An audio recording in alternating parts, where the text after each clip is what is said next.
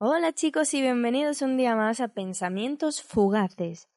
Soy Adelina y vengo con el placer de hacerte disfrutar de este momento de conversar, pensar y reflexionar, que todos necesitamos al menos una vez al día para desconectar de lo exterior y centrarnos en nuestro interior. Y además es que hoy vengo con un relato escrito por mí, al que más que a nada lo dedico al amor, a esa distancia, la distancia que a veces nos tiene tan separados y esa que nos llega a lo más profundo del corazón. Y este relato no tiene ni título ni tiene nombre, porque solo es sentimiento profundo. Y empieza así. Solo recuerdo cuando al decir que estás aquí se me erizaba la piel. No había encuentro más complicado que cuando el deber era asumir las consecuencias de aquellos hechos arrepentidos. Cuando tu piel rozaba la mía, no podía dejar de recordarme todas aquellas acciones sin razón ninguna que convirtieron en delito mis manos. Aquellos días me hacían dañar cada parte de posible pensamiento de razón que tuviera.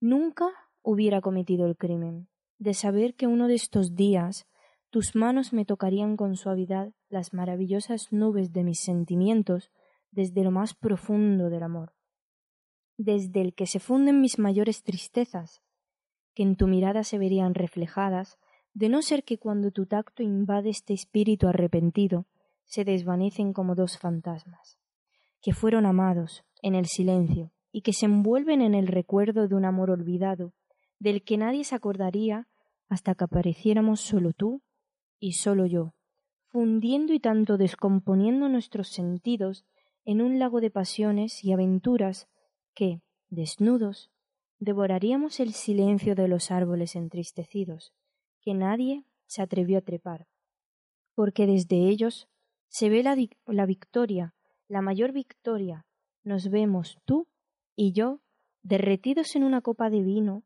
que choca contra un suelo de cristal y queda una pieza escondida para siempre en un rincón escondido. Esos somos nosotros. Y aquí llega el fin de este relato, que nos deja a todos con los sentimientos a flor de piel. Y es que esta es la historia de dos personas que han sido incomprendidas y han llegado a demostrar que el amor es más grande que los obstáculos, que todo aquello que los rodeaba no iba a impedir que dos corazones fueran solo uno.